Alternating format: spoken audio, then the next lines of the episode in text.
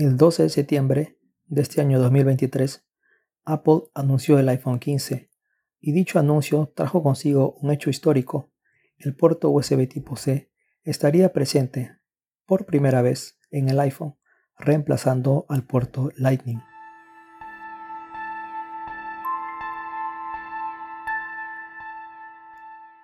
Desde el 2021, la Unión Europea ha querido establecer un cargador universal para todos los smartphones, tablets y muchos otros accesorios, y aunque dicha iniciativa pareciera ser a simple vista algo lógico, de sentido común e inofensivo, nada más alejado de la realidad, ya que ataca directa y principalmente a Apple. La Unión Europea ya había establecido una fecha límite, el 28 de diciembre del 2024, fecha en la que todos los nuevos smartphones deberían usar el puerto USB tipo C. Caso contrario, estarían expuestos a diversas sanciones monetarias. Y Apple, como toda empresa, no quiere recibir sanciones monetarias, ni mucho menos que se metan con su dinero. Así que, además del iPhone 15, ya empezó a quitar el puerto Lightning de los AirPods y poco a poco seguirá haciendo lo mismo con toda la gama de productos que usen dicho puerto. Y si bien Apple ha tratado de lavarse la cara y no dar una impresión de derrotismo, mostrando lo beneficioso que es este cambio del puerto universal para el usuario, lo cierto es que Apple acaba de darle el permiso al enemigo para que éste ingrese a su casa, por decirlo de alguna manera, ya que ahora la Unión Europea viene por más.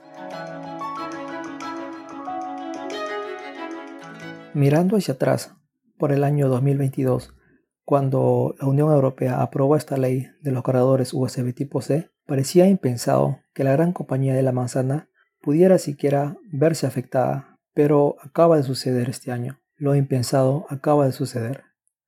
Esta pequeña gran victoria de la Unión Europea puede ser una de muchas que podrían estar por venir si Tim Cook, el CEO de Apple, no hace frente a esta batalla, en lo que podría significar un punto de quiebre para la compañía o el principio del fin de Apple, tal como lo conocemos ahora. Cuando decimos que la Unión Europea viene por más es porque a finales del pasado septiembre, Thierry Breton de la Unión Europea le pidió a Apple que abriera su ecosistema de hardware y software a sus rivales. Citándolo, dijo, El siguiente paso de Apple y otras grandes compañías bajo el Tratado del Mercado Digitales es abrir sus puertas a los competidores ya sea billeteras electrónicas, buscadores o tiendas de aplicaciones, los consumidores que usen un iPhone deberían beneficiarse de los servicios competitivos de una serie de proveedores. Desde este punto de vista, esto implicaría que uno podría usar e instalarse aplicaciones en los iPhone que no provengan de la App Store. Luego de escuchar esto, Tim Cook respondió diciendo que la seguridad y la privacidad son las razones por las que Apple tiene un ecosistema cerrado, lo cual es cierto y es lógico. A lo que Breton replicó, Las regulaciones de la Unión Europea promueven la innovación sin comprometer la seguridad ni la privacidad. Apple no volvió a responder. Ante todo esto, cabe preguntarse, ¿el usuario común quiere o estaba pidiendo que su iPhone tenga un ecosistema abierto como el de Android? La respuesta obvia es no, ya que justamente es por este factor diferencial del ecosistema cerrado y seguro que la gente compra un iPhone y no un Android. A fin de cuentas, el usuario es libre de decidir, es un libre mercado y repito, el usuario es libre de elegir. Uno puede elegir el modelo de negocio de Apple, que es cerrado, o si uno quiere un ecosistema libre y abierto, puede elegir a Android. Y además, cuando Thierry Breton dice el siguiente paso de Apple y otras compañías, cuando dice el siguiente paso, uno podría sospechar que podría haber otro siguiente paso. ¿Qué los detiene al fin y al cabo? Más aún cuando ya Apple cedió al primer asedio de la Unión Europea, que se siente vencedora y con confianza de poder seguir dando un siguiente paso. La Unión Europea pareciera estar motivada por razones que van más allá de preocuparse por el consumidor, y si bien es cierto que a simple luces un cargador universal para todos los dispositivos resulta ser una medida práctica y útil, incluso así lo demostró Apple mediante un vídeo, Esta medida era mucho más que eso.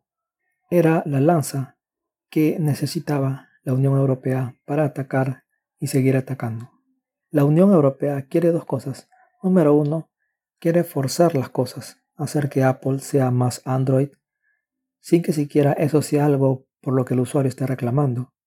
Y número dos, quiere perjudicar a Apple y por consiguiente al usuario, ya que Apple, al controlar el software y el hardware, es capaz de transmitir una experiencia de usuario única y segura.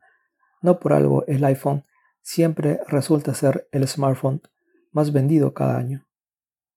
Como dije antes, Tim Cook, el CEO de Apple, debe luchar, no dejarse intimidar, no puede retroceder más e ir en contra de los principios y los valores que hacen que Apple sea Apple. Tim Cook podría, por ejemplo, número uno, prohibir la venta de iPhones en los países de la Unión Europea, o número dos, hacer una campaña mediática contra la Unión Europea, mostrando que su ley perjudica las normativas internas de Apple y de cada compañía, o buscar alguna otra forma de meter presión y entrar en una batalla de tira y afloja del dame que te doy, y ya veremos qué bando, si el de la Unión Europea o el de Apple, es el primero en ceder. Tim Cook debe ponerse fuerte, porque si no, él podría pasar a la historia como el CEO que arruinó Apple él no debe dejar que la Unión Europea se involucre más en el modelo de negocio de Apple. Ya lo acaba de hacer con el puerto Lightning. Y si sigue así, a este paso, el iPhone podría irse convirtiendo inevitablemente en el nuevo Android. Y eso sería el principio del fin.